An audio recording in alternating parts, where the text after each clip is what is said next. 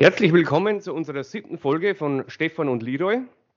Wir haben heute wieder einen Gast bei uns, den Dr. Dietrich Eckert. Dietrich Eckert ist Jahrgang 41. Er ist der Organisator des Aktionskreis Menschenrecht und Freiheit und seine Ausbildung war Erkenntnistheorie, Mathematik. Er war in seinem Leben ehemaliger Hochschullehrer. Er ist ehemaliger Unternehmer im Bereich der Projektentwicklung. Er war Zeitung in Afrika und hat dort Projektentwicklung für Staudämme gemacht. Und er möchte jetzt mit seinem Aktionskreis vor allem den jungen Leuten den Wert der Freiheit näher bringen.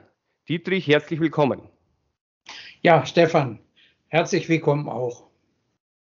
Dietrich, wie bist du dazu gekommen, dass du jetzt in deinem relativ hohen Alter schon äh, diesen Aktionskreis Menschenrecht und Freiheit gegründet hast, um ihm den jungen Menschen die Freiheit näher zu bringen. Was war da der Auslöser? Genau das, was du gesagt hast, um den jungen Menschen äh, die ganze Idee der Freiheit und alles, was damit zusammenhängt, nämlich die gesellschaftliche Struktur, gesellschaftliche Organisation näher zu bringen und da aufzuklären. Und gab es da irgendein Initialereignis, wo du gesagt hast, jetzt muss ich hier anpacken oder war das ein schleichender Prozess? Ja, äh, es war eigentlich ein schleichender Prozess, äh, in dem hin und wieder mal sowas wie so ein Fokus auftauchte, in dem äh, dieser Prozess einen Schub erhielt. Und äh, ein solcher Fokus war für mich eine innerbetriebliche Prüfung, also die sogenannte Betriebsprüfung. Und ähm, diese Prüfung, die damals in den 80er Jahren in Deutschland stattfand, offenbarte nichts Anstößiges. Aber bei dieser Prüfung wurde mir Entscheidendes bewusst, nämlich, dass bestimmte grundsätzliche A prioris im Rechtswesen umgestürzt wurden, etwa die Beweislastumkehr. Also es hatte gewissermaßen der Beklagte und Geprüfte zu beweisen und nicht der Kläger. Dann die Umkehr, die Verkehrung des ähm, ähm, in dubio pro reo Prinzips, dass also in allen Zweifelsfällen nicht der Begrü Geprüfte, Beklagte in dem Fall, ne, äh, Recht bekam, sondern der Kläger. Das ist eindeutig so bei Betriebsprüfungen. Und dann später ähm, die Aushebelung des Aussageverweigerungsrechts.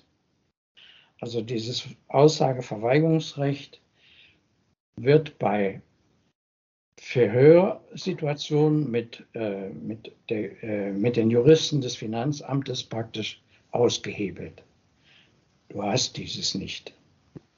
Ja, du musst also aussagen. Ja, sonst gibt es dann gleich äh, äh, irgendwelche Sanktions- und Strafhandlungen. Das war eigentlich einer dieser Brennpunkte, Fokus habe ich vorhin gesagt, einer dieser Brennpunkte meiner Weiterentwicklung. Und dann hast du äh, dort begonnen, mich, dich mit den Dingen der, äh, mit der Philosophie der Freiheit äh, näher zu beschäftigen, mit dem, was im Staat bei uns alles nicht stimmt. Ja, äh, eigentlich war dieser Beginn schon früher. Ähm, ich stamme ja aus einem ha Haushalt, kleinbürgerlichen Haushalt, der, ähm, der, wo die Mitglieder wesentlich jedenfalls hinter dem Nationalsozialismus gestanden haben. Das hat mich natürlich in, meiner, in meinen Jugendjahren zu einer gewissen Aggressivität gegen meine Eltern und Großeltern veranlasst. inzwischen habe ich verstanden, weil ich die Geschichte des Ganzen besser studiert habe, habe ich verstanden, wie das bei denen so kommen musste. Ähm, diese ganze Ideologie nahm ja schon ihren Anfang Ende des 19. Jahrhunderts mit der sogenannten Reformbewegung. Da nahm eigentlich auch schon die ganze Entwicklung in Richtung äh, Erneuerung der Gesellschaft und in Richtung äh, der Erneuerung der Politik und so weiter ihren Anfang. Ne? Da, darf ich da kurz mal einhaken ähm, für den Zuhörer? Die Reformbewegung, was ist da genau damit gemeint? Weil der Begriff ist äh, wahrscheinlich nicht so bekannt. Reformbewegung war eigentlich äh, die erste, ich meine, die Kritik an, an, äh, an Gesellschaftsstrukturen hat schon früher gegeben, aber die Reformbewegung war die erste, äh, sagen wir mal, ähm, in der, also nicht im akademischen Raum, sondern in der, in der Bevölkerung selbst äh, verortete Bewegung, hier muss was anderes werden, was etwas grundsätzlich anders werden. Das war ja damals die Intention. Das begann also noch äh, unter dem Deutschen Kaiserreich, oder? Ja, genau. Das war damals die Kunst, die damit anfing. Das war die Gesellschaftstheorie sowieso ab Nietzsche, also Friedrich Nietzsche.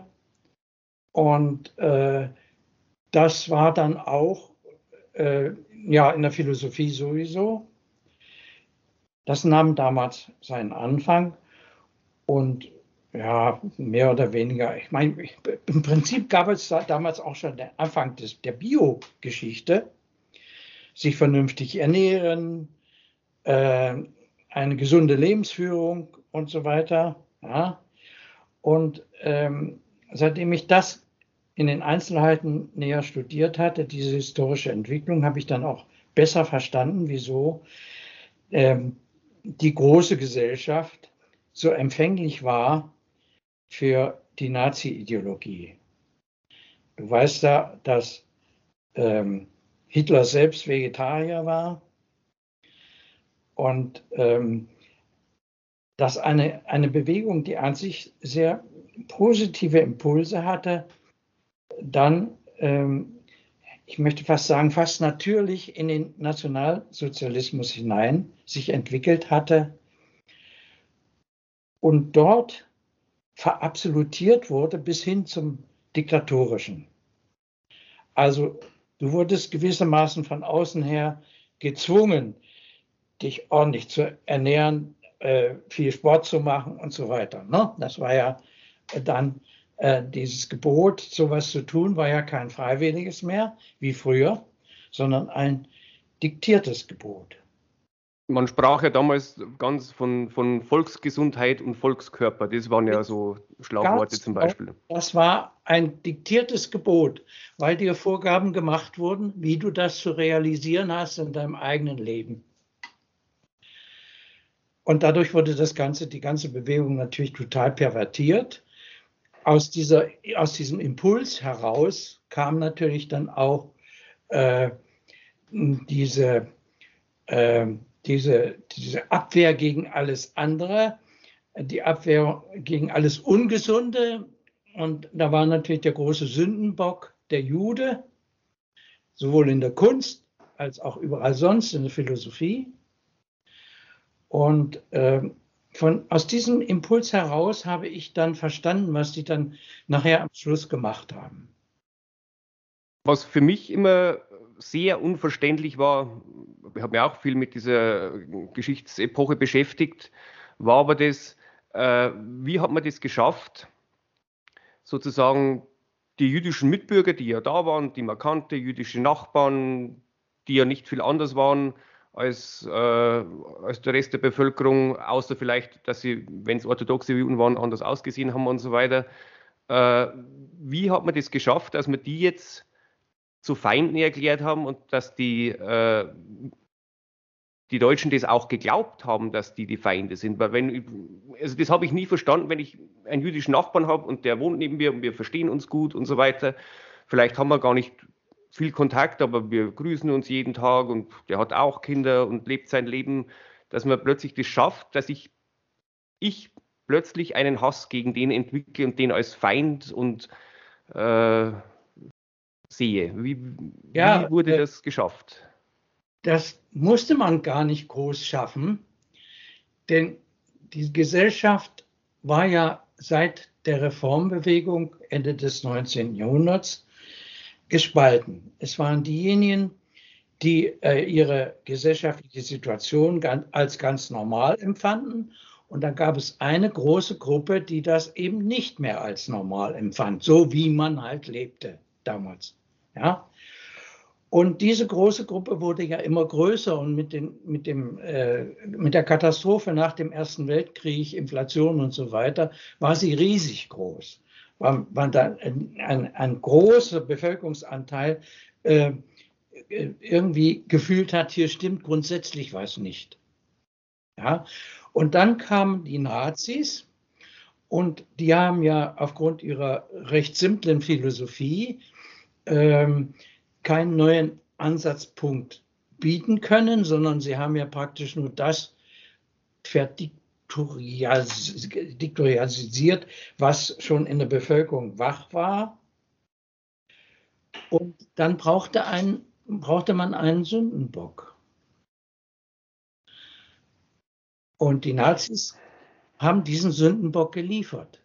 Also es ist ja immer so, wenn eine Gesellschaft, das was wir jetzt auch beobachten im Moment, wenn eine Gesellschaft irgendwie sich unstimmig fühlt, also im größeren Rahmen unstimmig fühlt, dann sucht man einen Sündenbock. Ja? Und derjenige, der am simpelsten es vermag, einen solchen Sündenbock anzubieten, äh, dem läuft man nach. Und so war das damals auch. Es war ein Sündenbock notwendig, der daran schuld war, dass die Gesellschaft sich so pervertiert entwickelt hatte das waren halt die Juden. So war der Jude eigentlich der Volksfeind.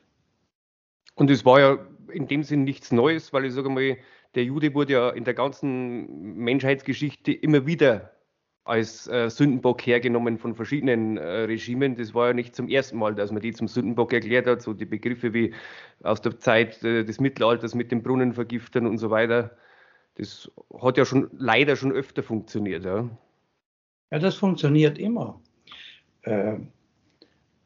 Das funktioniert immer. Heute sind es die Intellektuellen. Ne? äh, also das funktioniert immer in solchen Situationen, wo eine Gesellschaft, sagen wir mal, ein Großteil der Gesellschaft äh, sich innerlich verunsichert fühlt. Und so eine Situation haben wir ja heute wieder. Und, und, hast du dann, also in der Situation, wie du aufgewachsen bist, in der, in der Nachkriegszeit und so, du warst ja nicht der einzige junge Mensch, sage ich mal, der sich dann kritisch mit der Geschichte seiner Eltern auseinandergesetzt hat und da auch gewisse Wut verspürt hat, was ja dann später in der ganzen Studentenrevolution ähm, gemündet hat. Aber du hast, sagen wir mal, deine Wut relativ schnell in den Griff bekommen und ver verstanden, warum ja, es so kommen musste. Nicht, Stefan. So schnell ging das nicht. Das hat schon eine Weile gedauert.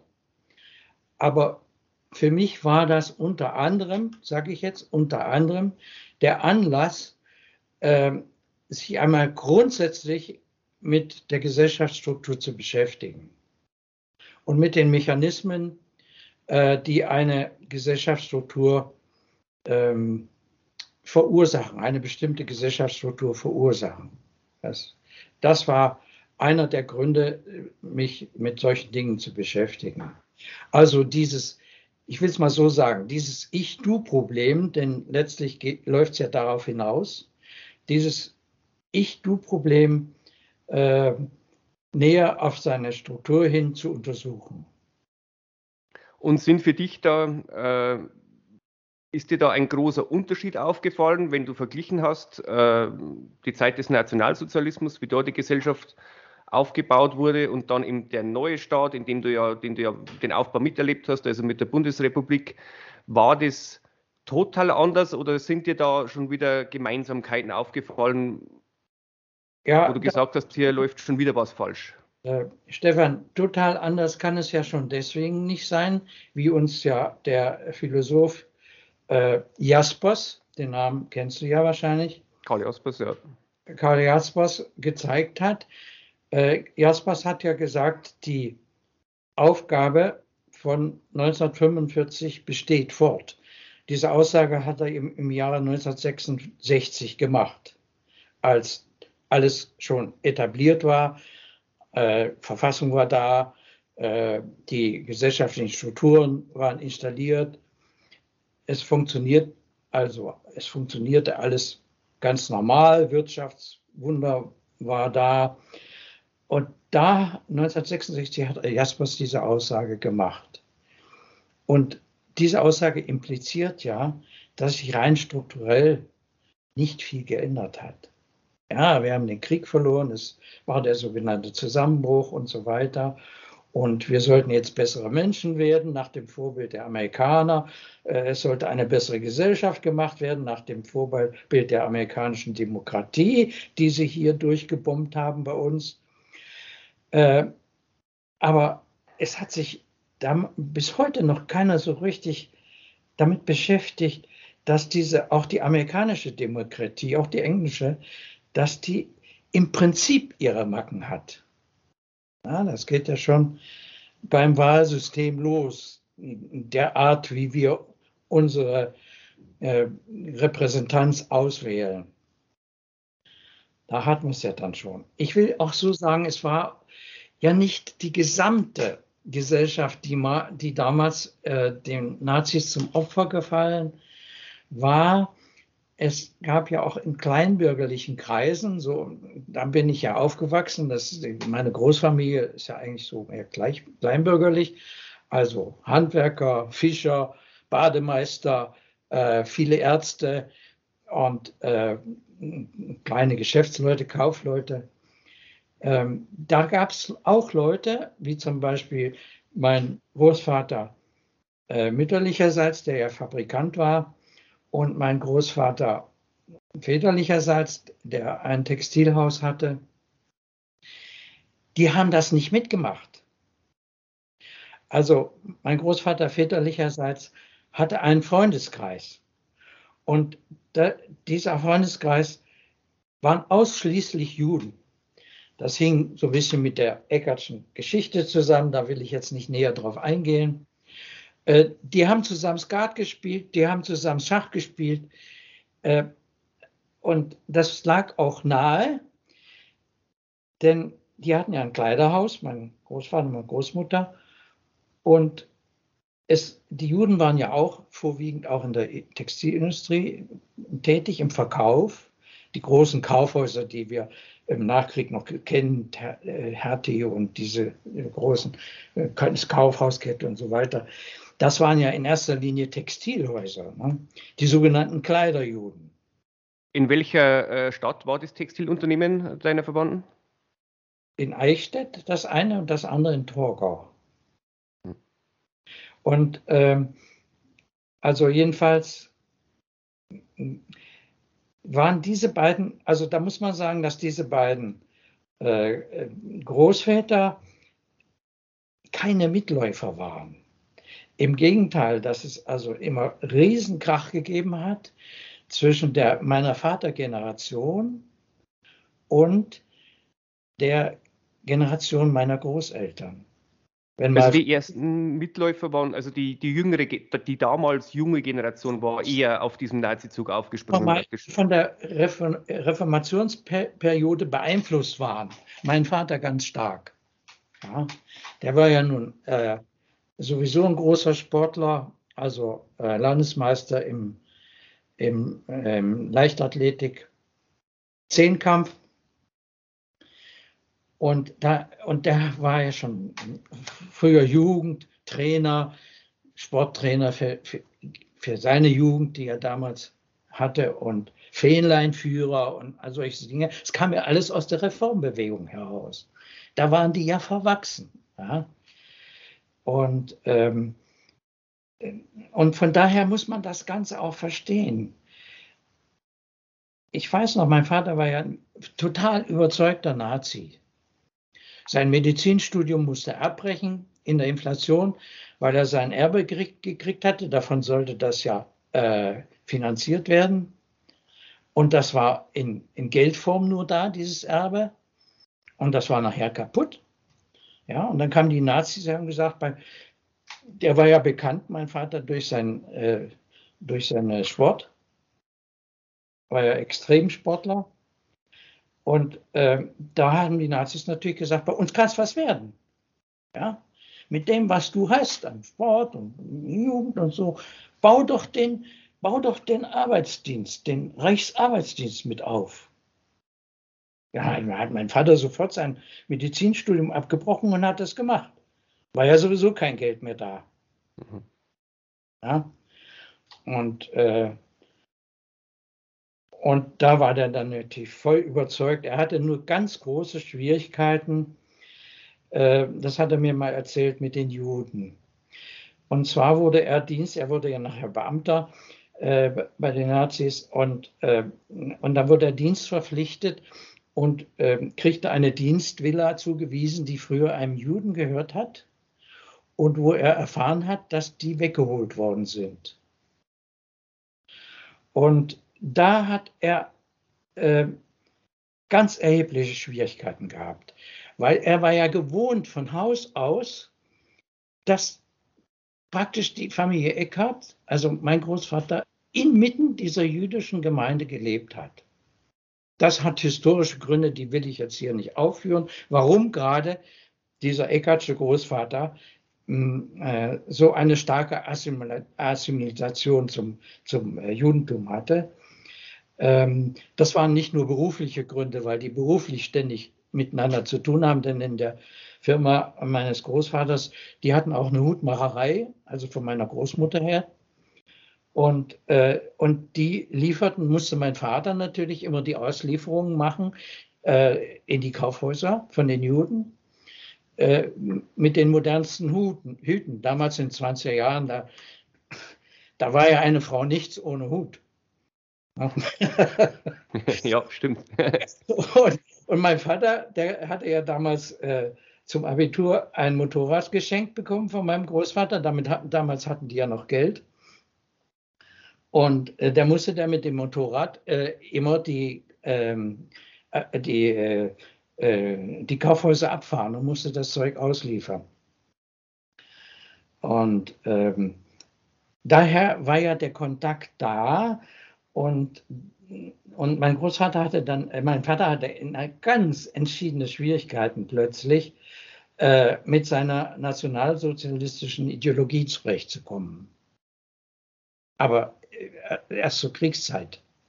Mhm. Wann ist dein, ähm, dein Vater, also in welchem Jahr war das, wo der dann äh, mit den Nazis in Berührung gekommen ist und eben da bei dem dann mitgearbeitet hat und so weiter? In welchem Jahr war das ungefähr? Weiß ich nicht genau. Ich glaube, das war schon 33. Mhm. Denn ich weiß, äh, mein Vater hat ja Ende der 20er Jahre noch studiert, bis, bis dann die Inflation kam. Und äh, ja, mit fliegenden Fahnen, muss man sagen, sind solche Leute wie mein Vater ähm, zu den Nazis übergegangen. Und, und nicht nur er, sondern ein Großteil des deutschen sogenannten humanistisch geschulten Intellektualismus. Du weißt ja selbst, dass Heinrich Himmler aus einem großbürgerlichen Bildungshaus heraus stammt. Naja, denn sein, sein Vater war ja, war ja Schuldirektor in, in Landshut, wo ich wohne. Genau, da war er ja äh, der ähm, ähm, Direktor eines altehrwürdigen humanistischen Gymnasiums. Und das, auch, soweit ich weiß, sehr katholische Familie muss das gewesen sein. Ja, es mit der Familie Himmel. Aber er war Direktor eine, eine höhere Bildungsstätte oder ein höheres Bildungsumfeld, was der Heinrich Himmler hat, kann man sich überhaupt gar nicht vorstellen. Ja. Und trotzdem war er einer der ersten, die mitgemacht haben. Aber man muss das mal verstehen.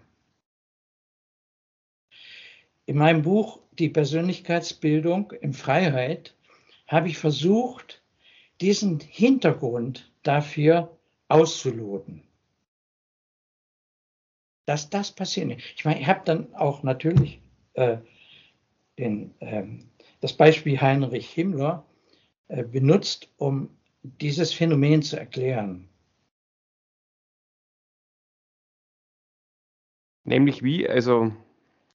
Ja, dass ich mich einfach dran gemacht habe, ähm, äh, diese Struktur äh, der Gesellschaft, in der wir aufwachsen, ganz natürlich aufwachsen, äh, zu studieren. Und du kennst mich ja auch so ein bisschen als Schulkritiker aus meinen Büchern. Äh, es ist ja nicht nur die Schule. Es ist ja die Gesellschaft insgesamt, inklusive Elternhaus, inklusive mediale Umwelt und, und, und, und, in der wir aufwachsen. Und äh, ich weiß nicht, ob der, der ähm, Autor Hüter ein Begriff ist. Name kommt mir bekannt vor, ja. Er hat auch ein Bildungsbuch geschrieben. Und ähm, da hat er davon gesprochen und das auch beschrieben, in welcher Weise wir, die in dieser abendländischen Kultur aufwachsen, in der Art, wie man hier aufwachsen muss, ähm, eine ziemlich verwachsene Hirnstruktur aufbauen. Alle, ich schließe mich mit ein. Und ähm, dann gibt es ja einen anderen Autoren, ähm, der beschrieben hat, dass das sehr viel mit diesem Schultunnel auch zu tun hat, den wir alle durchlaufen müssen. Das preußische Schulsystem im Prinzip, das wir ja immer noch weitgehend haben. Ja. Ja, man kann das so nennen. Äh, es ist typisch preußisch natürlich, klar. Ja, äh, der Preußenkönig, der ja sehr aufgeklärt war und der sehr kluge Sachen auch gesagt hat, der, der hat ja äh, schon angefangen mit diesem Gebotszwang. Äh, die Leute mussten dann die äh, importierten Kartoffeln essen. Ne? die, die, mussten das anbauen, weil der König das für vernünftig hielt. Ja? Äh, damit die Leute nicht verhungern, mussten die das machen. Auf den äh, Sandböden in Ostpreußen, da wuchs ja sowieso nichts Vernünftiges. Also Kartoffeln her, ne? die wuchsen da gut. Ähm, aber es war eben von Anfang an schon dieses Diktatorische. Ja? Und das hatte einen Höhepunkt erreicht. Diese, dieser Gebotszwang, möchte ich mal sagen, hatte einen Höhepunkt erreicht, als ähm, die zivile Gesetzgebung Ende des 19. Jahrhunderts geschaffen wurde, äh, in der eben nicht äh, der Verbotszwang im Vordergrund stand, so wie das die Juristen die, der vorrevolutionären Zeit in Frankreich ja im Auge hatten. Also Verbotszwang, das heißt, du darfst gewisse Sachen nicht, um deinen Nachbarn nicht zu stören, ja, ähm, sondern der Gebotszwang. Das also heißt, du sollst irgendwas du tun. Du musst den und den Weg gehen. Ja, du musst den Vertrag so und so abschließen. Ja, eine andere Möglichkeit hast du nicht. Du musst das so sagen, so machen, damit das Rechtsgültigkeit hat. Ja, Du darfst also gar nicht frei einen Vertrag abschließen, so wie du willst und so wie du dich im Kompromiss mit deinem, mit deinem Partner geeinigt hast, sondern so, wie es im zivilen Gesetzbuch steht. Und im öffentlichen Recht natürlich. Ja. Und äh, da, das war so ein Höhepunkt, als Juristen Ende des, als den Juristen Ende des 19. Jahrhunderts nichts anderes einfiel, als das äh, zivile Gesetzbuch nicht als äh, dispositives Angebot für die Gesellschaft zu formulieren, sondern als Zwangsgebot. Also Dispositiv, Dispositiv, das ist ja ein Fachwort aus der Juristensprache. Das heißt ja, du kannst es dir aussuchen. Wir machen dir hier einen Vorschlag, wie du so einen Vertrag abschließen kannst und ähnliches. Wir machen dir einen Vorschlag und dann kannst du gucken, ob du das gebrauchen kannst. Das ist Dispositiv. Ja. Aber das haben wir ja nicht. Wenn du das so nicht machst, heißt es, dann kommst du in Beugehaft notfalls. So ist das. Ist ja, Beugehaft ist ja keine strafgesetzliche Geschichte, sondern die, äh, das ist ja ein Gegenstand des zivilen Rechts. Beugehaft. Was aber jetzt ja von einigen Politikern in der aktuellen Diskussion um die Impfpflicht ja schon wieder gefordert wird. Also wer sich da nicht impfen lässt und die Strafen nicht bezahlt, der dann äh, soll er dann in Beugehaft. Das, das hören wir ja, ja jetzt gerade wieder in der ja, Presse. Das hat ja schon angefangen äh, äh mit, dem, mit dem Zwangsgebot, ähm, Rundfunkgebühren bezahlen zu müssen. Also derjenige, wie zum Beispiel einer unserer Freunde in unserem Freundeskreis, hat das ja durchgemacht, der hat einfach, äh, will auch nicht Radio oder, oder Fernsehen oder irgend sowas haben. Aber wer, der ist gezwungen, das mit zu bezahlen. Bei mir ist es ähnlich. Ich besitze keinen Fernseher und kein Radio und ja, ich muss trotzdem bezahlen. Ja, du musst bezahlen. Und wenn du es nicht machst, das haben wir ja jetzt in dem einen Fall in Thüringen erlebt, da, da scheinen Leute zu leben, die noch so ein bisschen radikales Freiheitsbewusstsein haben dass diese Frau dann tatsächlich in den Knast musste, die das durchgezogen hat. Ja, und ich habe es ja erlebt, auch hier bei mir. Ich war ja ähm, im Präsidium von einem Unternehmerverband äh, mit drin. Ähm, und da hatte ich den Bezirk Oberschwaben, also zwischen Ulm und Ravensburg, äh, zu vertreten, die Unternehmer. Also der BDS ist, ist sozusagen der Dachverband für die ganzen örtlichen Gewerbeverbände. An jedem Ort, auch an, an so Dorfgemeinden wie hm. Saaten, gibt es einen Gewerbeverband oder einen Wirtschaftsverband, wie die heißen, also jedenfalls ein Gewerbeverband. Und die haben eine, äh, ein, ein Oberverband und äh, da habe ich eben die Urschaben äh, und da hatten wir einen Fall, ein Schlossermeister, der wollte die IHK-Gebühren, das ist ja ein ganz ähnliches Problem, wie im Fernsehen, nicht bezahlen. Hat das konsequent nicht gemacht. Die haben den eines Tages im Blaumann von der Baustelle weggeholt und haben ihn in Beugehaft gesetzt. In meinem Bezirk. Vielleicht mal zu den Zuhörern, die das nicht wissen. Also wenn du in Deutschland heute dich selbstständig machst oder irgendein Unternehmen gründest, dann bist du automatisch Zwangsmitglied, entweder in der Handwerkskammer oder in der Industrie- und Handelskammer. Automatisch. Auch auch da muss man ja wieder die Historie kennen. Die IHK wurde ja 1934 von den Nazis eingeführt, nachdem sie die Gewerbeverbände, die es ja überall schon gab, damals mehr in Mitteldeutschland als äh, hier bei uns, jetzt ist es, äh, sagen wir mal, das Zentrum der Gewerbeverbände äh, mehr oder weniger äh, Baden-Württemberg. Hier gibt es sehr, sehr viele. Ähm, damals Mitteldeutschland. Und äh, die waren natürlich, als die Nazis kamen, nicht unbedingt alle die Unternehmer auf, auf deren Seite.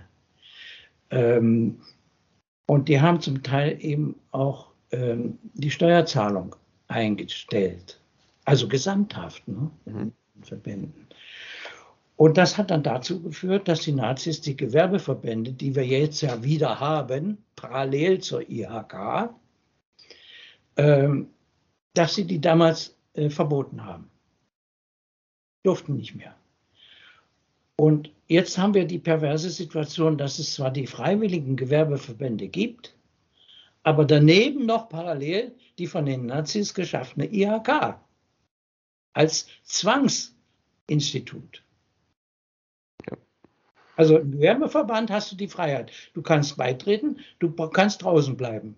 Ne? Wie, wie, es dir eben gerade gefällt. Aber also zum Beispiel die Innungen, die, die Handwerksinnungen, da gibt es keine, also wenn du einen Malerbetrieb hast, dann kannst du in die, Hand, in die Malerinnung beitreten oder nicht. Aber ja. du hast eben nicht die Chance, äh, der Handwerkskammer nicht beizutreten. Da bist du automatisch mit dabei. Genau. Naja, und äh, du hattest ja vorhin gefragt, wie bin ich darauf gekommen? Da kann ich nur zusammenfassend sagen, ich bin darauf gekommen aufgrund eigener Erfahrungen, so kritisch zu werden. Ähm, die eigenen Erfahrungen hätte ich damals als Hochschulbeamter gar nicht machen können. Ähm, können wir vielleicht nochmal äh, zurückgehen? Also bei deinem Vater waren wir ja vorhin, wie der sozusagen ähm, dann ähm, für die Nazis gearbeitet hat. Ähm, du hast ja angesprochen, er hatte da gewisse moralische Probleme, äh, als er dann in einer äh, enteigneten äh, jüdischen Villa praktisch gewohnt hat. Ja, wohnen muss, von Staatswegen, ne? weil er ja von seiner Familiengeschichte her das kannte, dass also da äh, die, also seine Eltern viel mit Juden zu tun hatten. Ähm, wie ist er mit diesem Konflikt umgegangen? Äh, er hat mir nur mal erzählt, dass er diesen Konflikt hatte, dass er in diesem Konflikt drin gestanden hat. Aber wie er diesen Konflikt gelöst hat, das hat er, das weiß ich einfach nicht mehr. Ich glaube, er hat es mir auch nicht gesagt. Kann ich dazu keine Antwort geben, weil ich es einfach im Moment nicht weiß. Ich weiß nur eins, dass mein Vater eigentlich bis hin zum Kriegsende, sagen wir mal bis Ende 44 zumindest, überzeugter Nazi war. Und war dein Vater dann auch als Soldat eingesetzt? Nein, er war ja ähm, äh, er war ja mit dem Aufbau des, des ähm, äh, Arbeitsdienstes beschäftigt und war da irgendwie, weiß ich was, unabkömmlich. Jedenfalls äh, brauchte er dann nicht zum Militär. Irgendwann hätte er wahrscheinlich das gemusst, aber er war ja nun in diesem Apparat Reichsarbeitsdienst drin und der Reichsarbeitsdienst wurde ja Ende des Krieges ähm, gewissermaßen umfunktioniert. Das war also keine Jugendbildungsstätte mehr, so wie das früher von Kerschensteiner mal geplant war. Ja, das war es nicht mehr, sondern es war ja eine, nachher am Schluss eine Militärvorbereitungsstätte. Äh, Für die Zuhörer vielleicht noch Kerschensteiner äh, war also. Kerschensteiner, ja. War ja mitverantwortlich für das Berufsschulwesen, kann man sagen. Genau. Der hat ja versucht, eine Alternative äh, äh, der Berufsausbildung zu entwickeln, die sogenannte Arbeitsschule. Und war das, aber kein Nazi, das muss man auch dazu sagen. Also das, das ist jetzt nicht. Das, das, war ja schon Anfang des Jahrhunderts, genau. des Jahrhunderts. Und äh, aber das waren die Wurzeln für das, was man nachher als Arbeitsdienst geschaffen hatte. Das nährte sich aus der alten äh, Kerschensteinerschen Idee, der ja selbst Reformpädagoge war. Und da steckte mein Vater drin. Und das war auch eine, dafür war auch eine starke Assimilation da, weil er von Anfang an schon durch seinen Sport und durch sein, er war ja auch super Sänger, durch seinen Gesang und durch, sich immer mit Jugend schon, als, auch als Jugendlicher mit, mit äh, Jugendlichen beschäftigt hatte und da sozusagen so ein kleiner Jugendchef, Fähnleinführer oder wie die Leute alle hießen, weiß ich jetzt nicht mehr, war der ja von Anfang an schon. Und mein Vater hatte auch sich mit Kerschensteiner beschäftigt, in früher Jugend schon. Ja, er kannte also diese äh, sogenannte Arbeitsschulbewegung. Und ähm, wie hast du, weil ich meine, du warst ja, bist ja Jahrgang 41, also du hast ja dann doch als Kleinkind zwar noch ein bisschen was, wie hast du so das, den Krieg oder das Kriegsende erlebt? Kannst du dich da noch erinnern? Ja, also äh, bis zu meinem vierten Lebensjahr, das war ja 45, äh, habe ich eigentlich sehr verschwommene Erinnerungen. Nur das, was ich da aus dieser Zeit weiß, das ist eigentlich mir erzählt worden später, ne? großmütterlicherseits und mütterlicherseits. Da wurde eben von denen her beschrieben, wie ich damals als Kleinkind war. Ähm, nach 45 habe ich eigentlich relativ gute Erinnerungen. Ich weiß noch, also mein einziges wirklich direktes Erlebnis äh, war folgendes. Da war ich mit meiner Mutter auf der Flucht. Äh, und zwar alleine, meine beiden Schwestern, wo die waren, weiß ich nicht. Wir waren auf der Flucht und wir wollten irgendwo hin in einen Zug hinein, Ende des Krieges. Und da gab es Alarm. Und äh, ich war vier Jahre alt und wir haben alle, alle rannten rum der, vor dem Bahnhof, war ein Riesenbetrieb. Äh, alle Leute rannten durcheinander. Und ich und meine Mutter, wir suchten dann Schutz äh, in, ja, in den Luftschutzkeller kamen wir nicht mehr rein, aber wir suchten dann Schutz ähm, unter so einer, ähm, unter so, so einer Balkonfassade also mit so Bögen, weiß ich noch, erinnere ich noch, da haben wir dann da, darunter gestanden. Und dann fielen äh, Bomben in den gegenüberliegenden Bahnhof. Und das, was ich ganz deutlich noch vor mir sehe, war, wie der durch diese, dieser Bahnhof, durch diese Bomben Risse bekam. Und aus diesen Rissen kam Staub kamen so Staubwolken. Ich weiß nicht, ob du das, du bist ja aus, vom Militär, du kennst ja sowas. Da, da kann ich mich noch gut erinnern. Und dass dann, nachdem dieser, dieser Staub kam, überall raus aus den Ritzen, waren ja so Ritzen entstanden durch die Explosion. Als das dann war, brach, und das kann ich noch erinnern, brach das ganze Gebäude in sich zusammen. Das war meine Kriegserinnerung. Mehr habe ich aus dieser Zeit nicht. Und wo, wo da war dein Vater zu dieser Zeit?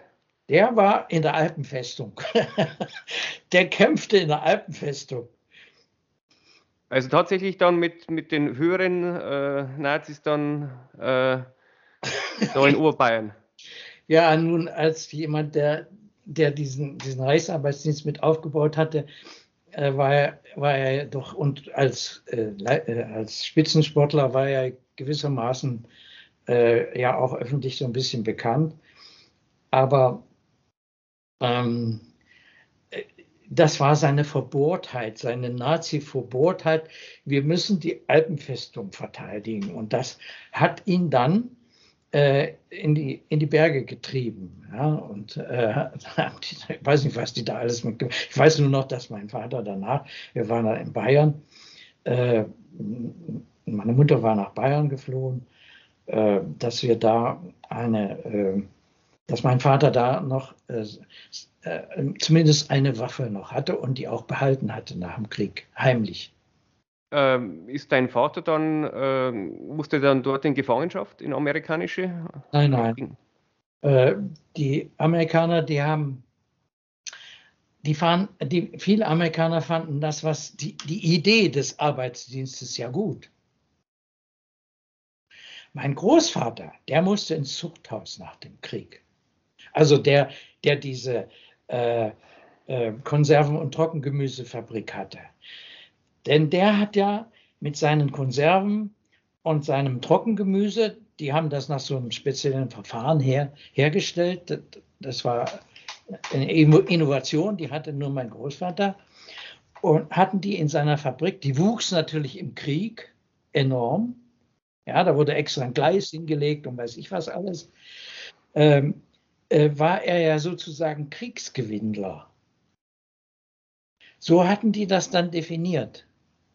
Und hatten die auch Zwangsarbeiter in, in seiner Konservenfabrik? Das weiß ich nicht. Also ich weiß auf jeden Fall Folgendes. Mein Großvater hat dann, die Ukraine war ja besetzt und die Ukraine hatte ja sehr fruchtbare Böden auch, dass sie da sehr schnell nach der Besetzung der Ukraine äh, eine Landwirtschaft nach deutschem äh, Vorbild aufgebaut hatten, ja, nach, nach neuesten Versionen. Und da wurde das Gemüse, übrigens auch in Ungarn, da wurde das Gemüse, was da verarbeitet wurde, äh, bei, in der Fabrikation meines Großvaters, das wurde da gezüchtet, also äh, angebaut. Ne?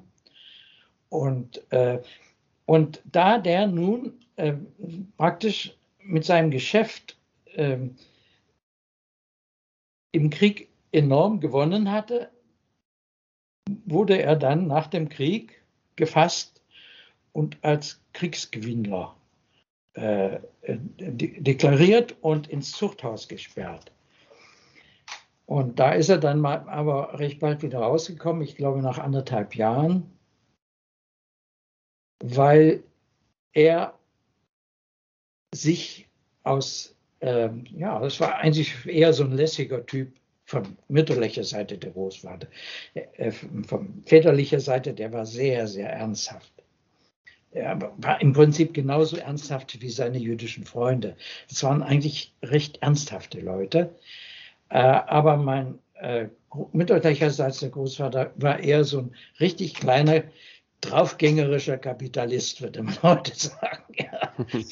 Und der hat sich immer geweigert, äh, die, die, äh, äh dem Gebot seiner Nazi-Freunde zu folgen.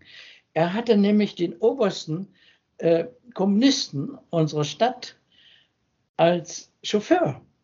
Und er hat sich immer geweigert, diesen Mann zu kündigen. Wie, wie, er wurde ja unter Druck gesetzt. Du hast einen Kommunisten in deiner Firma, also äh, das darf ja wohl nicht wahr sein.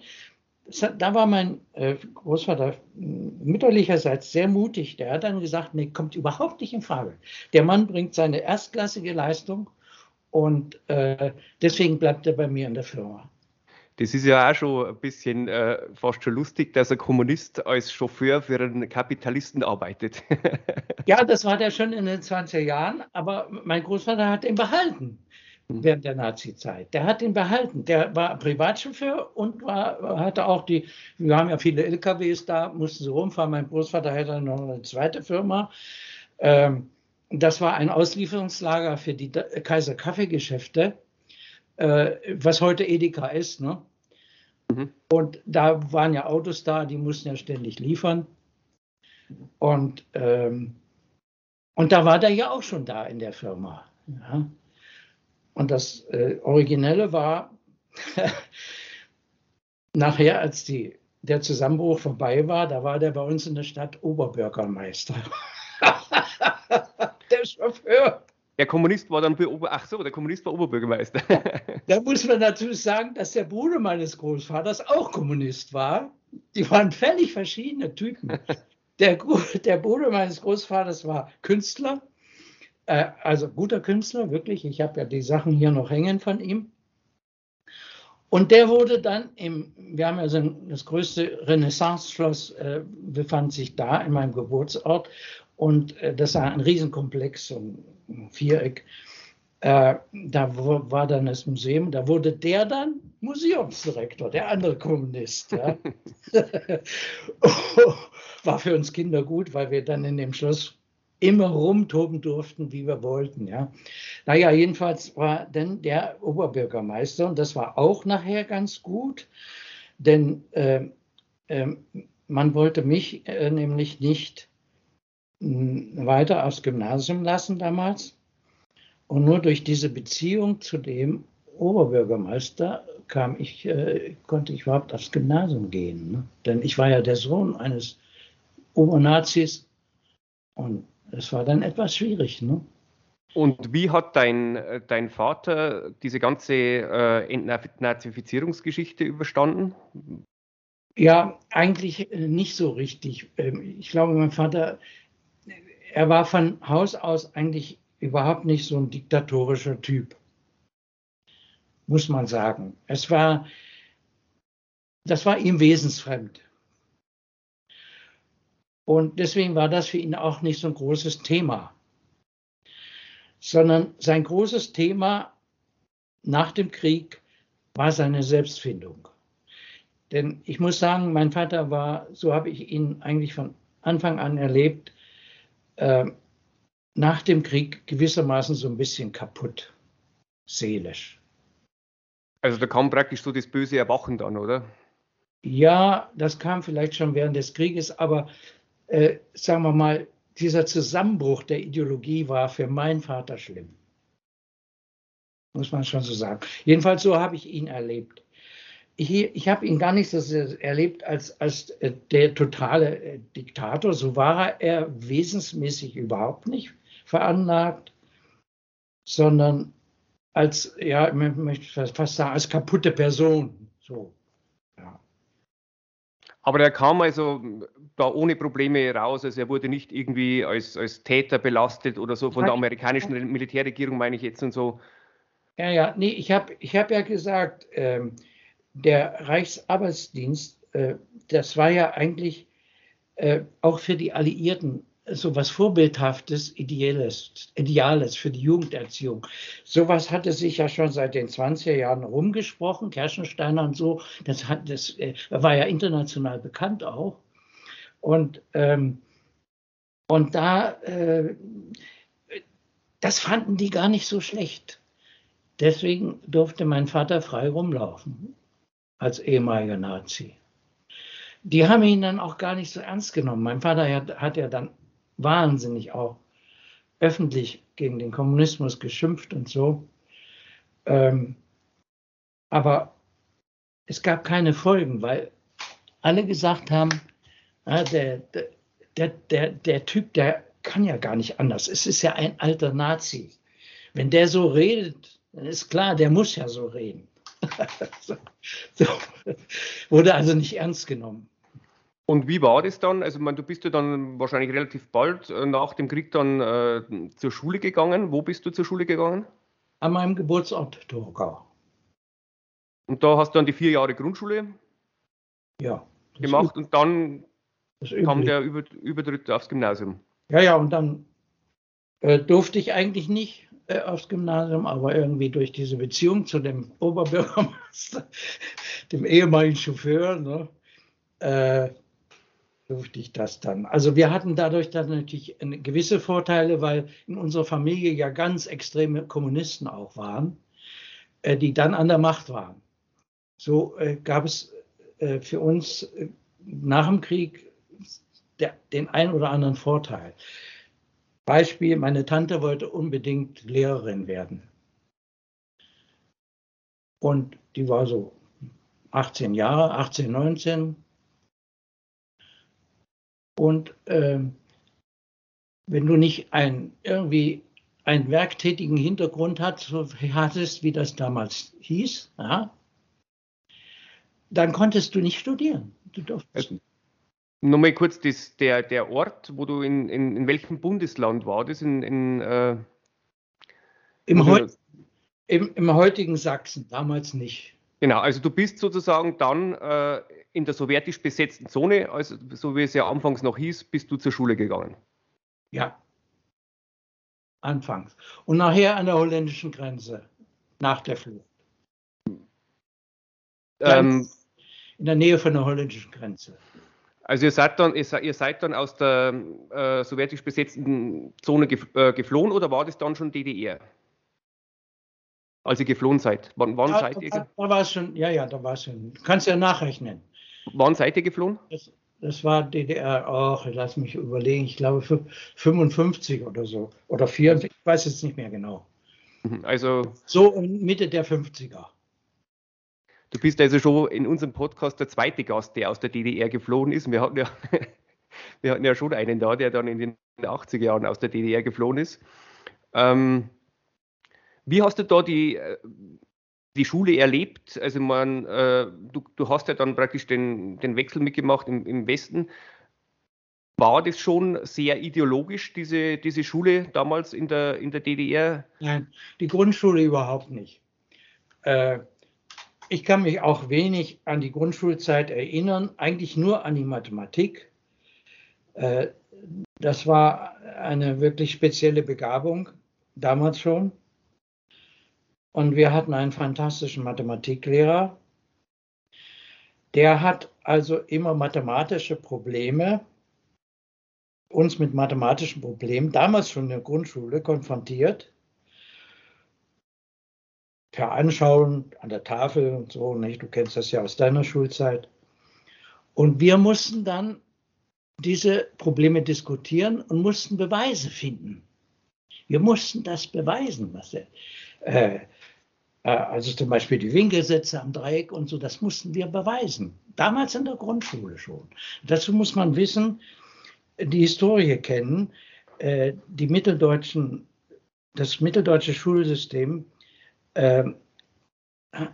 hatte ein sehr hohes Niveau aus alter Tradition heraus. Ja? Und das war auch in, zumindest in meiner Eckartschen Familie sehr ausgeprägt und auch in der Steinbachschen Familie. Ähm, und das hing einfach mit der Klassik zusammen, die sich ja da wesentlich abspielte. Weimar, Jena, Wittenberg, Halle. Und Schulforta, ne? Nietzsche, Schulforta. Ähm, und da war, da gab es ein sehr hohes Niveau und das war äh, eigentlich erst kaputt nach der Grundschule. Dann muss, wurde die Schulbildung ideologisiert. Aber die Grundschulbildung war noch auf recht hohem Niveau. Ja. Mein Großvater, mein, mein Vater hat ja noch in der Oberprima äh, die Kantsche Erkenntnistheorie gelesen im Physikunterricht. Mussten die Kant lesen. Ja? Also es wurde damals in Physik keiner entlassen, ohne die kantische äh, Erkenntnistheorie zu kennen, in groben Zügen zumindest. So war das damals. Aus heutiger Sicht eigentlich unvorstellbar. Also ich glaube nicht, dass heute noch im Physikunterricht irgendjemand sich mit Kant beschäftigt. Ja? Also ich in meiner Schulzeit auf jeden Fall nicht. Aber die Auffassung damals in, dieser, in diesem Kulturkreis war, man muss, die, man muss zumindest, wenn man irgendein Fachgebiet studiert, zum Beispiel Physik oder Chemie, dann muss man wenigstens vorher die, die ganze Erkenntnistheorie für dieses Fachgebiet kennen. Ja? Und die findet man ja bei Kant. Ne? Mathematik, Physik und Chemie weniger, aber Mathematik und Physik, äh, diese beiden Gegenstände, Kant war ja selbst auch zeitweise äh, Mathematiklehrer in seiner Jugend. Und ähm, die mussten, da, und aus diesen, so muss man die, meine Grundschulerziehung verstehen. Die war also hochkarätig, damals in den fünf, Anfang der 50er Jahre. Und ähm, ideologisiert wurde diese kommunistische Erziehung erst an den Oberschulen. Und äh, musstest du dann auch, als du dann äh, aufs Gymnasium kamst, äh, musstest du dann schon so in die DDR-Jugendorganisationen äh, eintreten, also die Freie Deutsche Jugend und so, was da gab? Warst du da? Ja, das, das, war damals noch nicht so, aber es gab schon Jugendverbände natürlich, die vom Staat organisiert waren. Die gab es damals schon ähm, ich weiß nicht, ob das damals schon FDJ oder sowas hieß. Jedenfalls in diesen Jugendverbänden, die damals zu meiner Kindheit da waren, haben wir sehr gerne mitgemacht. Und zwar waren die sehr jugendgemäß. Also Räuber und Gendarmen spielen, irgendwelche Wanderungen machen, in Zelten an irgendeinem See äh, übernachten und und da äh, äh, spielerisch seinen Spaß haben. Ja, das haben die alles sehr gut organisiert. Also so wie es bei uns im Westen, das kenne ich noch aus meiner Kindheit, damals die äh, Pfadfinder gab. Da war ich dabei, die katholische ja. Pfadfinderschaft St. Georg hieß das damals. Da ja. haben wir ja auch das alles so gemacht, ja. Ja, genau, das haben die aufgegriffen. Ich meine, mein Vater war ja da schon drin, habe ich ja vorhin erzählt. Und äh, das haben die dann weitergemacht und da durfte ich, ich auch äh, mitmachen. Da hatte mein Vater nichts dagegen, er hatte nur was dagegen, äh, wenn ich dann mit irgendwelchen kommunistischen Sachen ankam, irgendwelchen kommunistischen Weisheiten. Aber in diesen Jugendgruppen durfte ich mitmachen und das habe ich auch sehr gerne gemacht und das haben alle anderen auch mitgemacht, Jungs wie Mädchen. So war das damals. Und für dich persönlich fandest du diese kommunistische Ideologie am Anfang äh, gut oder eher abstoßend? Nein, ich, ich, ich hatte keine Meinung. Meine Meinung war die meines Vaters und der war ein eingefleischter Antikommunist. Ich hatte selbst keine Meinung. Ich habe das geglaubt, was mein Vater mir gesagt hat, wie das normal ist in dem Alter. Und äh, wie ging es dann weiter? Also wann war die Flucht genau und, und warum? Ja, Mitte der 50er, wie gesagt, genau das kann ich jetzt nicht mehr sagen im Moment, weil muss ich nachgucken. Aber äh, ähm, äh, und ja, natürlich, ich mein, äh, mein Vater, es gab ja 1953 schon einen Aufstand und äh, da war mein Vater mit seinem großen Mund vorne an, er konnte gut reden und stand dann in seinem Betrieb schon auf, oben auf dem Tisch und hat versucht dann die Leute aufzuwiegeln.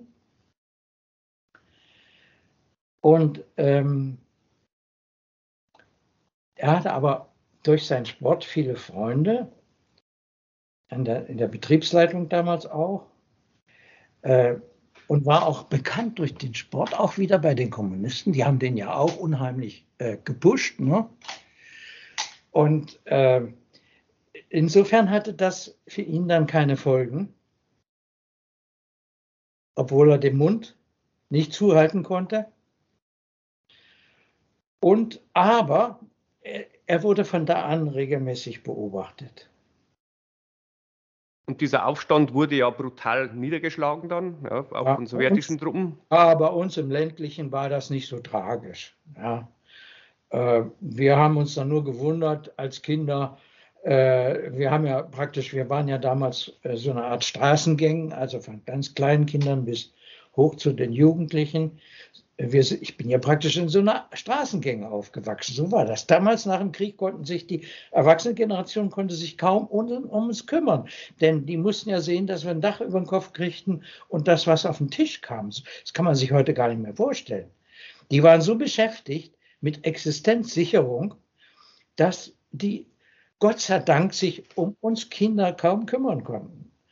So waren wir also immer zusammen in so einer Art Straßengang. Da gab es Kämpfe gegen die anderen Straßengangs und unser Aufenthalt war, ja gut, jetzt hatten wir natürlich von unserer Familie äh, ein Privileg. Wir wohnten in einer Gegend, wo, wo sehr viel Grün drumherum war. Und, aber wir hatten die Straße und da haben wir, hat sich im Prinzip alles auf der Straße, aber es gab ja kaum Verkehr. Es gab ja nur Fahrräder und ab und zu mal ein Motorrad. Mehr gab es ja nicht nach dem Krieg. Also du hast da im Endeffekt eine sehr freie Jugend genossen, kann man sagen, oder?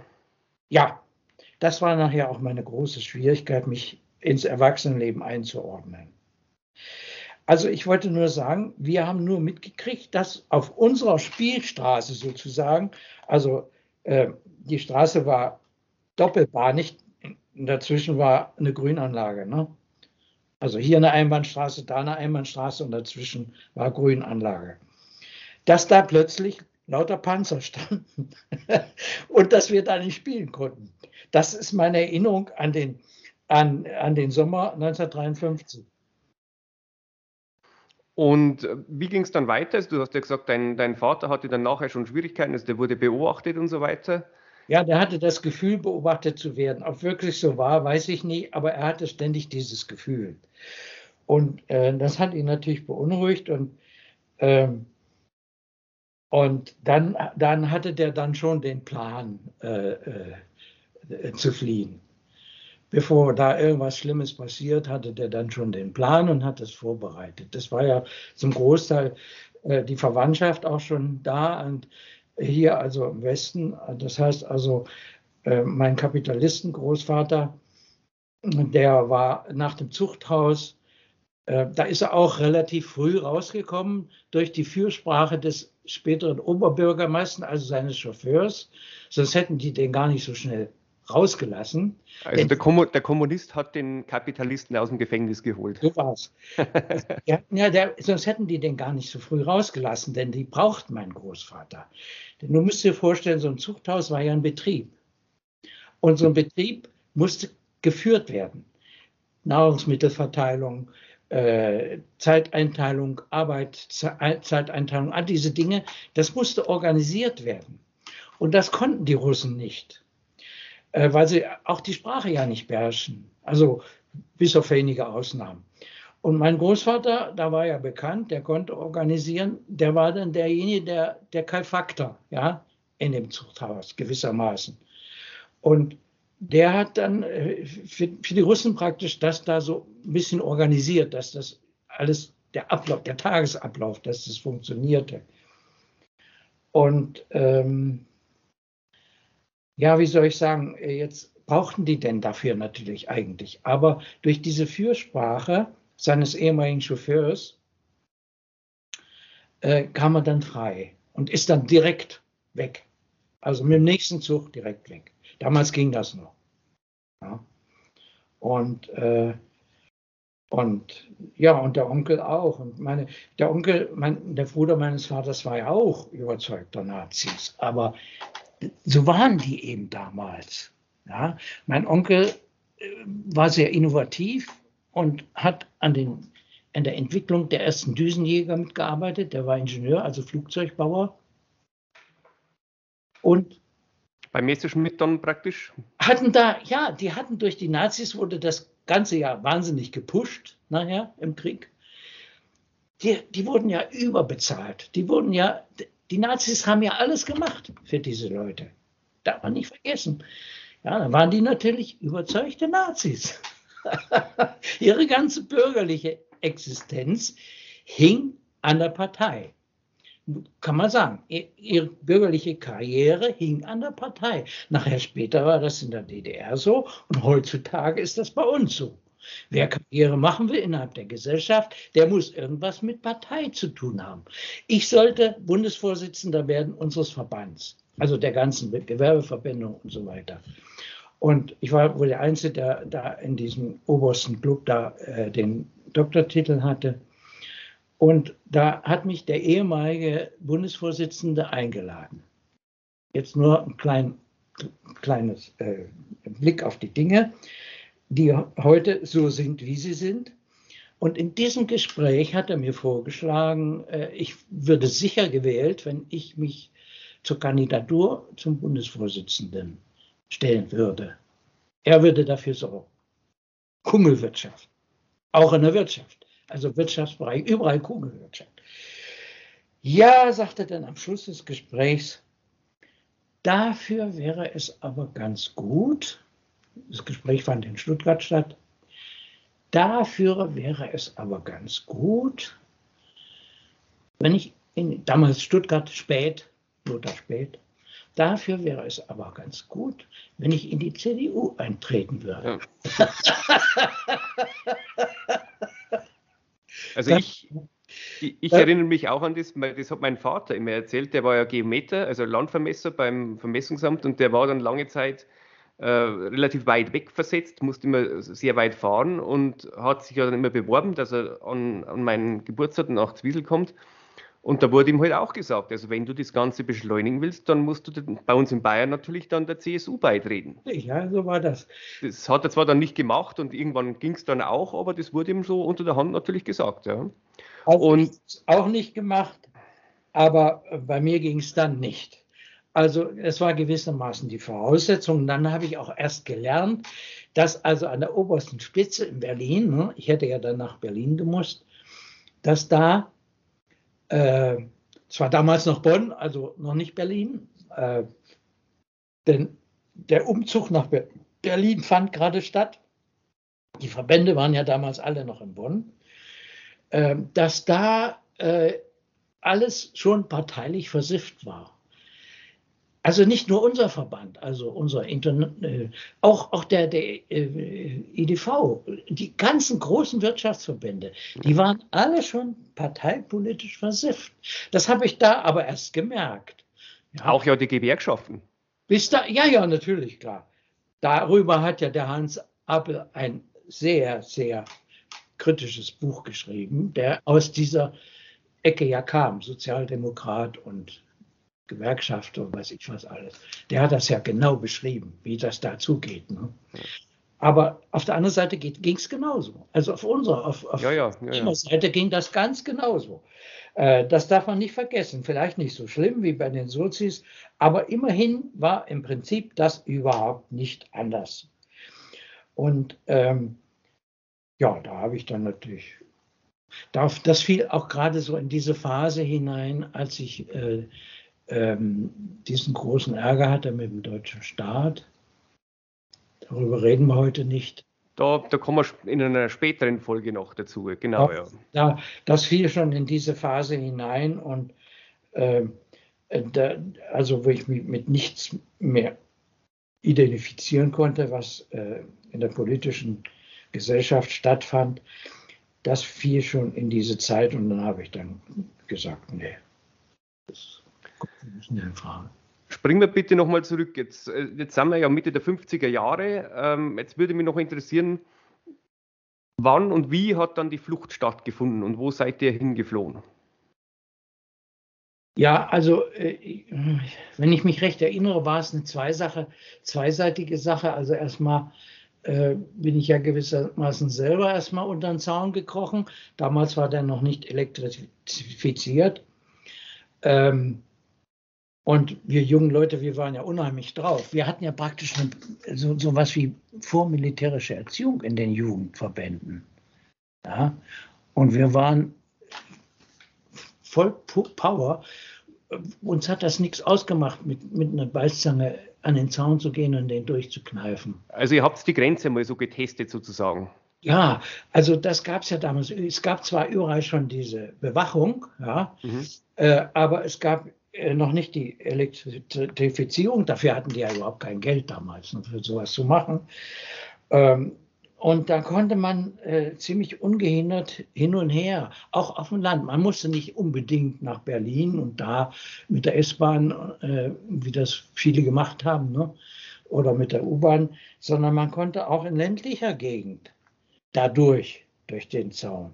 Wenn man geschickt war, wenn man pfiffig war, wenn man gelernt hatte, sich äh, militärisch gewissermaßen zu verhalten, mit Tarnung, mit weiß ich was alles. Dann konnte man das. Und so waren wir ja auch drauf. Ja, die haben uns gewissermaßen durch ihre früh militärische Erziehung, haben die uns quasi zu, zu so einer Art Staatsfeinden erzogen, ohne das zu wissen. Ja. Und, und, äh, und dann war als Jugendlicher, so in dem Alter, äh, 14, 15, da, da ist man ja eigentlich auch noch ziemlich abenteuerlich und ziemlich locker drauf. Da sieht man, blendet man die Gefahren, die mit dem richtigen Leben verbunden sind, die blendet man in dem Alter ja auch noch aus. Also es war sozusagen eine Mutprobe, den, die Grenze ja. zu überwinden. Ja, ja. Und dann bin ich noch, also das sind wir hin und her. Ich war dann immer bei meinem Onkel, also diesem Flugzeugbauer äh, in Duisburg. Und, äh, und bin dann aus lauter Heimweh natürlich auch immer wieder zurück. Ne? Und es waren ja meine Freunde nicht da und ganze Umkreis war nicht da. Ich bin ja auch in so einer Großfamilie aufgewachsen. Ne? Gab es ja Urgroß und Tanten und was ich was alles. War ja eine Sippe, kann man sagen, in dieser kleinen Stadt. Und äh, in dieser Sippe bin ich ja aufgewachsen und ähm, hatte ich dann auch immer wieder Sehnsucht, dahin zu kommen.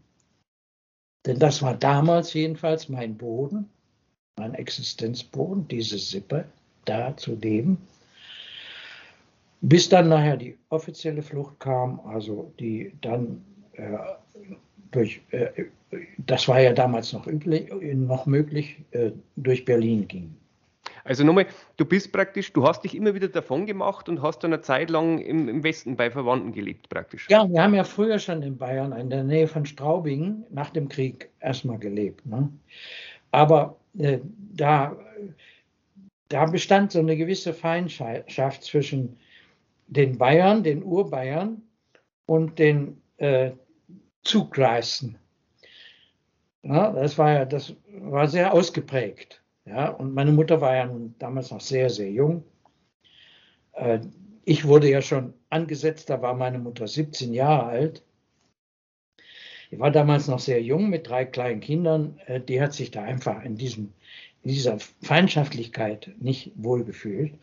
Und, äh, und sie ist dann erst später, nach anderthalb Jahren, ist sie dann an den alten Familiensitz, also an ihre, in ihre Geburtsstadt praktisch, mit all diesem Drumherum, das war ja alles noch erhalten. Die Family, die ganzen äh, Tanten, Urgroß, zum Teil Urgroß, äh, Tanten und so weiter, die waren ja alle noch da.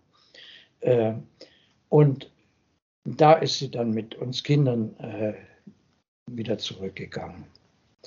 Ich habe also zweimal, das war auch quasi eine Flucht, man durfte das ja damals von Amerikanern aus in Bayern auch nicht, man durfte, man sollte das nicht machen. Ja? Also die Sektorengrenze sozusagen. Ja, kann ja. nicht machen. Aber das hat sie dann gemacht, weil sie einfach so als junge Frau nicht zurechtkam. Und wo war dein Vater zu dem Zeitpunkt? Er war noch irgendwo, ich weiß nicht, der, der war noch bis in den Krieg. Ende, bis Ende des, nach Ende des Krieges waren die ja immer noch da oben in den Alpen. Mhm. So. Mhm.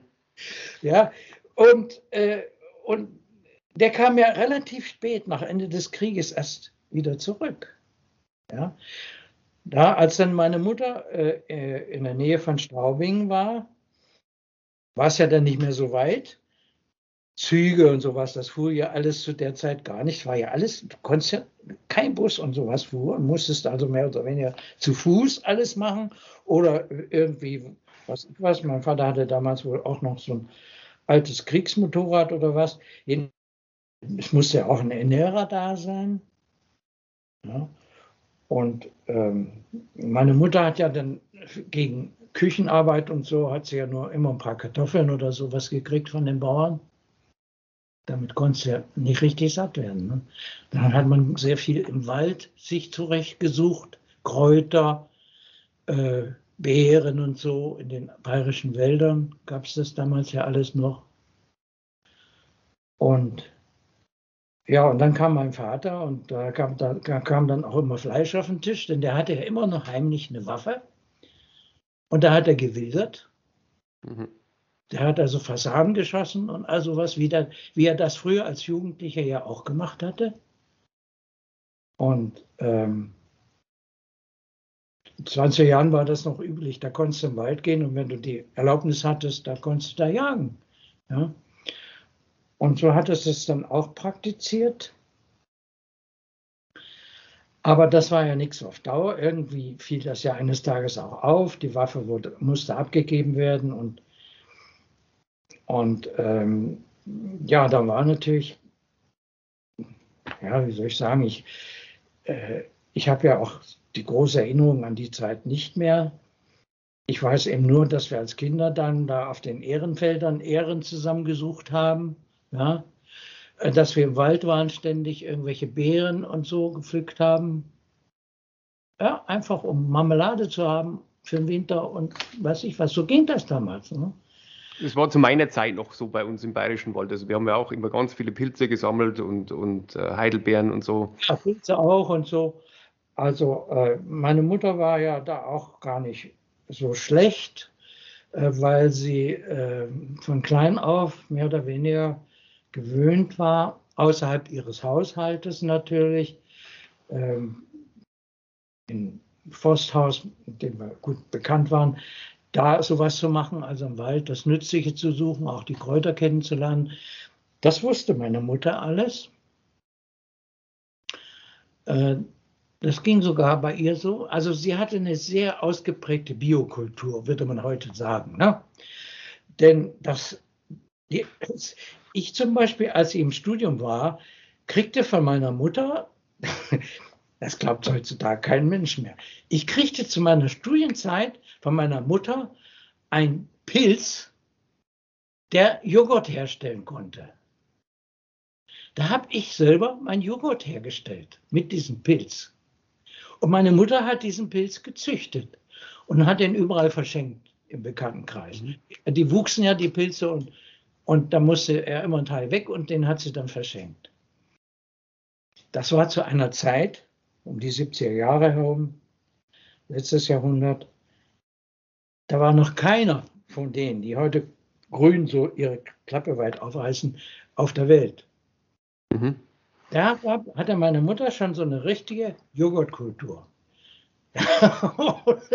und ich, ich wurde als Student eines Tages damit einbezogen, indem ich dann Pilz kriegte.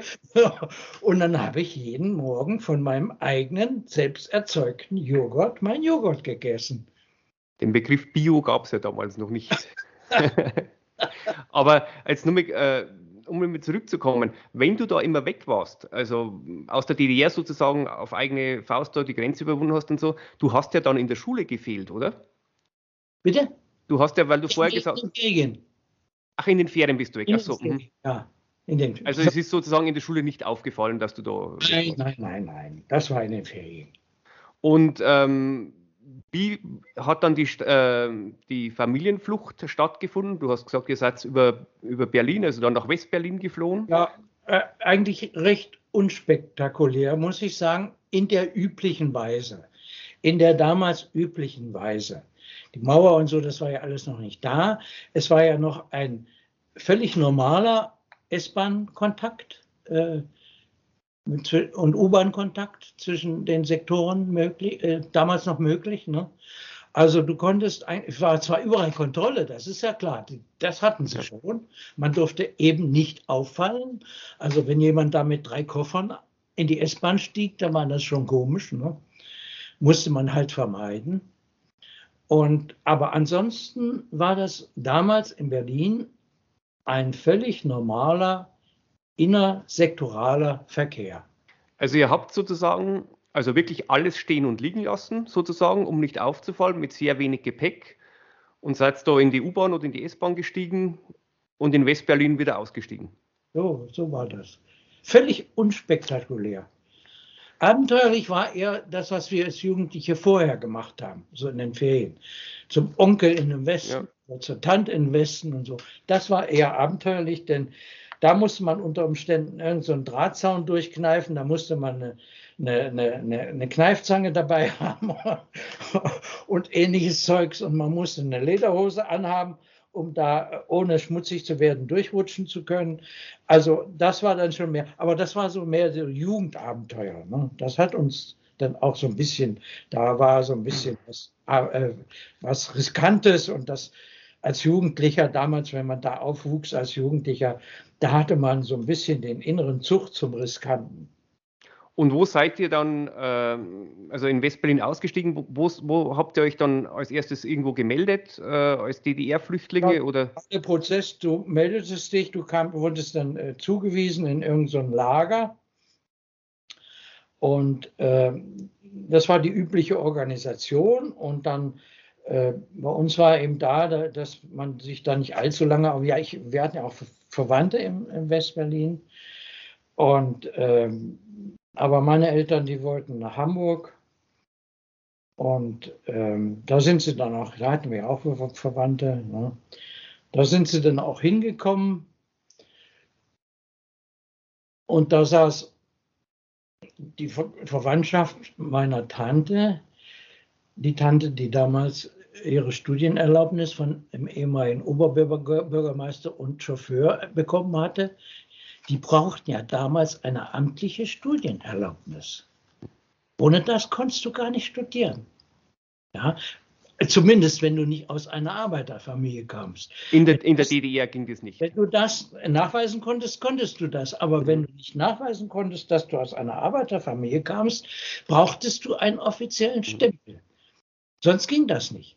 Ja, mit, einer, mit einer Empfehlung. Ja. Und ihr seid also dann, also ihr habt sozusagen dann die erste Nacht im Lager verbracht, oder? Ah ja. Im West-Berlin. Sollen wir hier vielleicht einmal äh, heute äh, dann für die erste unserer Gespräche Schluss machen? Wir haben schon eineinhalb Stunden und dass wir dann vielleicht beim nächsten Mal die Geschichte weitererzählen, wie es dann nach dem Lager weiterging.